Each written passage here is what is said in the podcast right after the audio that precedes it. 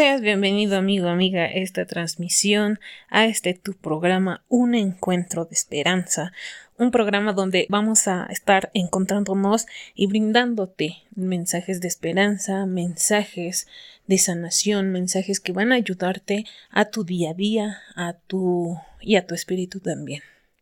Para dar inicio, vamos a iniciar con una ofrenda musical que nos va a estar acompañando nuestra hermana Viviana Colque, que nos va a estar deleitando con ese gran himno No me olvidé de ti. Por ello, nos dejo con ella para que puedan deleitarse de ese gran himno.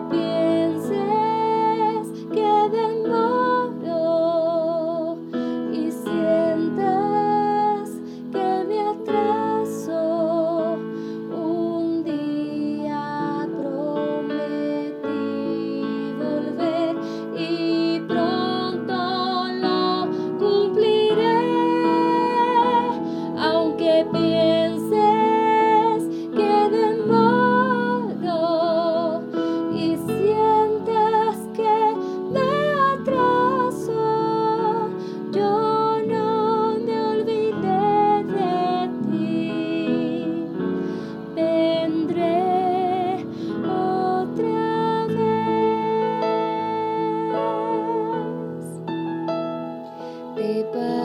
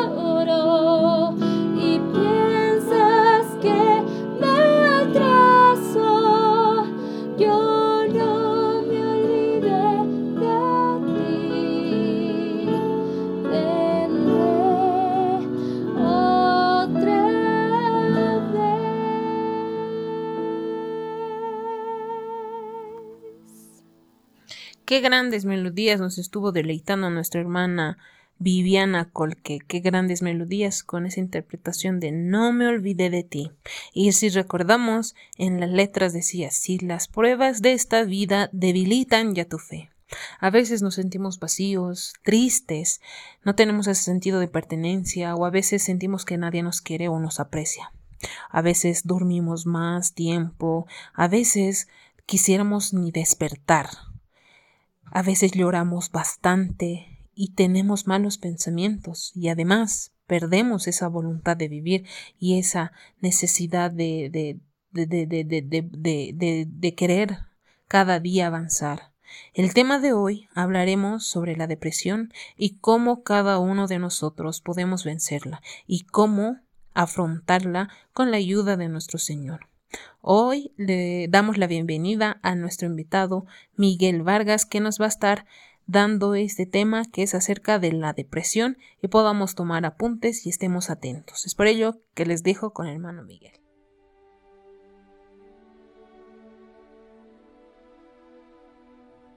Libro de Juan, capítulo 11, versículos 1 en adelante. Había un hombre enfermo que se llamaba Lázaro, natural de Betania, el pueblo de María y de su hermana Marta. Esta María, que era hermana de Lázaro, fue la que derramó perfume sobre los pies del Señor y los secó con sus cabellos. Así pues, las dos hermanas mandaron a decir a Jesús, Señor, tu amigo querido está enfermo. Jesús al oírlo dijo, Esta enfermedad no va a terminar en muerte, sino que ha de servir para mostrar la gloria de Dios y también la gloria del Hijo de Dios. Aunque Jesús quería mucho a Marta, a su hermana y a Lázaro, cuando le dijeron que Lázaro estaba enfermo, se quedó dos días más en el lugar donde se encontraba. Después dijo a sus discípulos, Vamos otra vez a Judea. Los discípulos le dijeron, Maestro, hace poco los judíos de esta región trataron de matarte a pedradas, y otra vez quieres ir allá.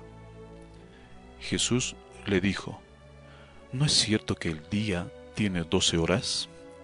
pues si uno anda de día, no tropieza, porque ve la luz que hay en este mundo. Pero si uno anda de noche, tropieza pronto, le falta la luz. Después añadió, nuestro amigo Lázaro se ha dormido, pero voy a despertarlo. Los discípulos le dijeron, Señor, si se ha dormido, es señal de que va a sanar pero lo que Jesús les decía es que Lázaro había muerto, mientras que los discípulos pensaban que se había referido al sueño natural. Entonces Jesús les dijo claramente, Lázaro ha muerto, y me alegro de no haber estado allí, porque así es mejor para ustedes para que crean, pero vamos a verlo. Entonces Tomás, al que llamaban el gemelo, dijo a los otros discípulos, vamos también nosotros para morir con Él. Al llegar Jesús, se encontró con que ya hacía cuatro días que Lázaro había sido sepultado. Betania se hallaba cerca de Jerusalén a unos tres kilómetros, y muchos de los judíos habían ido a visitar a Marta y a María, para consolarlas por la muerte de su hermano. Cuando Marta supo que Jesús estaba llegando, salió a recibirlo, pero María se quedó en la casa. Marta le dijo a Jesús, Señor, si hubieras estado aquí, mi hermano no habría muerto. Pero yo sé que aún ahora Dios te dará todo lo que le pidas. Jesús le contestó, Tu hermano volverá a vivir.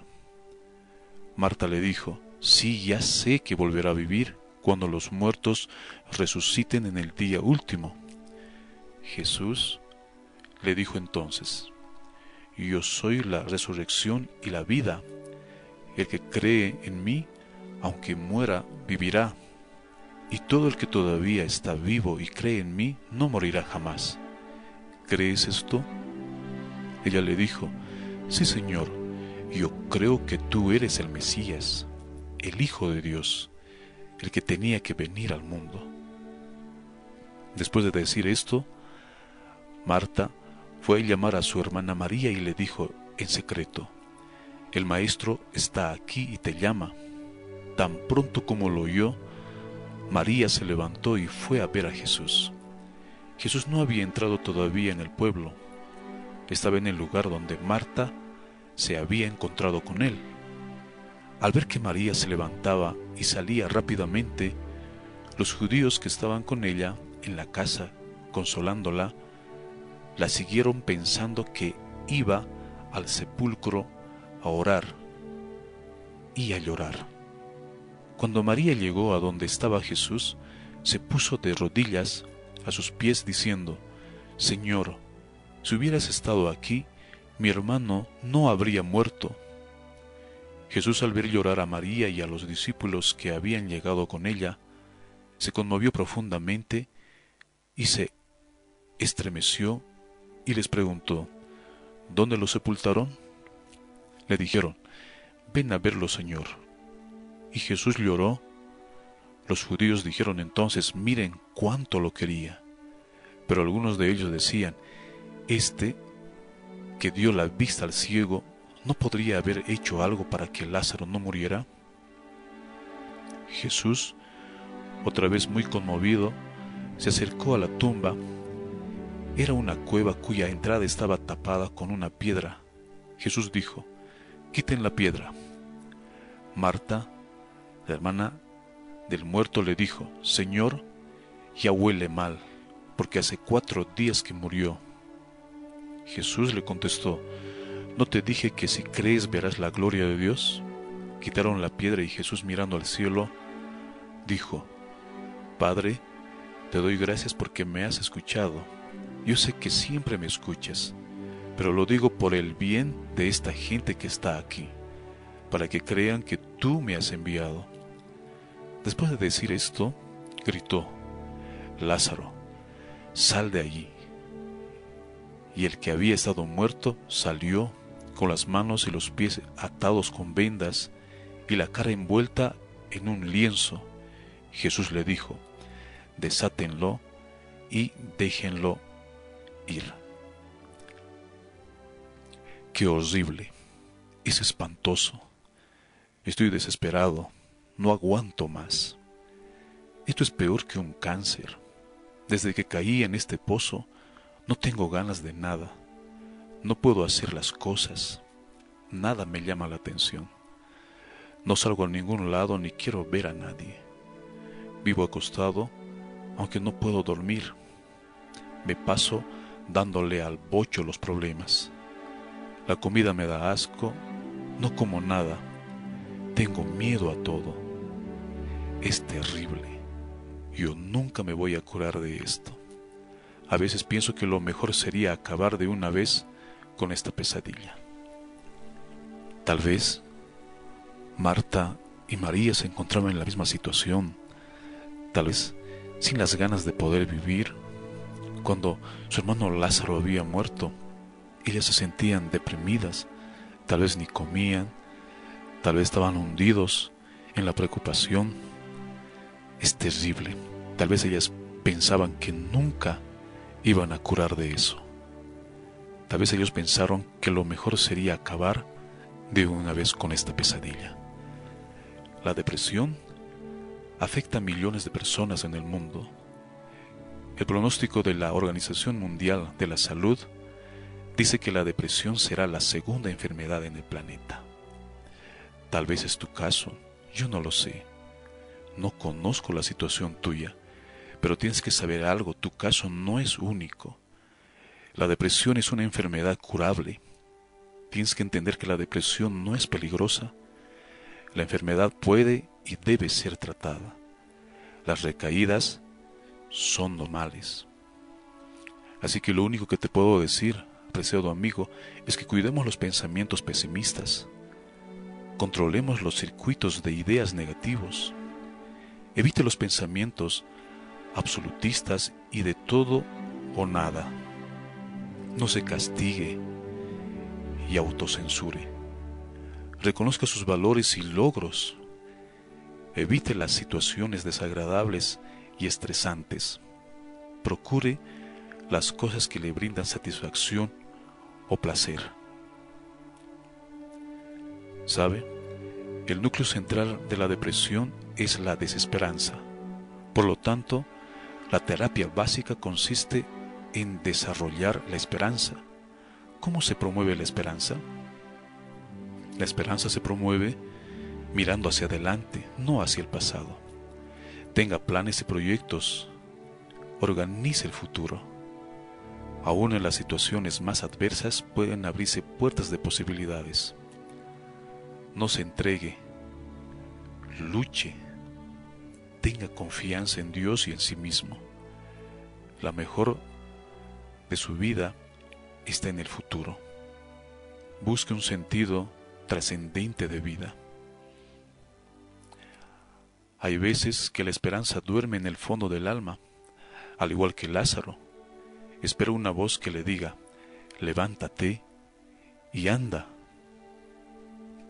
Así que pongamos todo el empeño y las ganas para poder desarrollar un buen humor día a día. Tengamos momentos para reír con ganas, con la familia, con los amigos. Ahora que tenemos acceso a Internet, tratemos de comunicarnos con nuestros amigos. Pongamos ganas en cada momento. Cante como terapia, aunque carezca de dones. El cantar es muy importante en nuestra vida. Cantar salmos a nuestro Dios en momentos de alegría y de tristeza, eso nos ayudará a salir de la depresión. Observe las cosas positivas de la vida. Sea agradecido a Dios y reconozcamos las cosas buenas recibidas todos los días. Esté satisfecho con lo que tiene y promueva el temple anímico contento. Y sobre todo, para tratar la depresión es muy importante realizar actividades físicas como caminatas o gimnasio. Un buen ejercicio equivale a un antidepresivo. ¿Sabe? Estamos en cuarentena, tal vez nos imposibilita salir a la cancha, a jugar, a trotar, a caminar, pero por lo menos salgamos al patio, hagamos un breve ejercicio. Es muy importante. Si usted tropieza con la depresión, trate de hacer ejercicios cortos, pequeños en el patio. Cuide la dieta. Es muy importante la dieta. Elimine los tóxicos y adopte una dieta sana. Oxigene bien su organismo y tenga contacto con la naturaleza. Y sobre todo, evite el aislamiento y procure cultivar las amistades satisfactorias. Como lo dije anteriormente, es muy importante en familia, primeramente, resaltar ¿no? la relación familiar. Tenemos a nuestros padres, amigos ahí, hermanos. Tratemos de dialogar, reunirnos en familia, ver películas y estar juntos. Solo así podremos triunfar ante la depresión. Muy bien, que el Señor los bendiga. Pidamos siempre sabiduría, pidamos compañía, protección a nuestro Señor Dios Todopoderoso.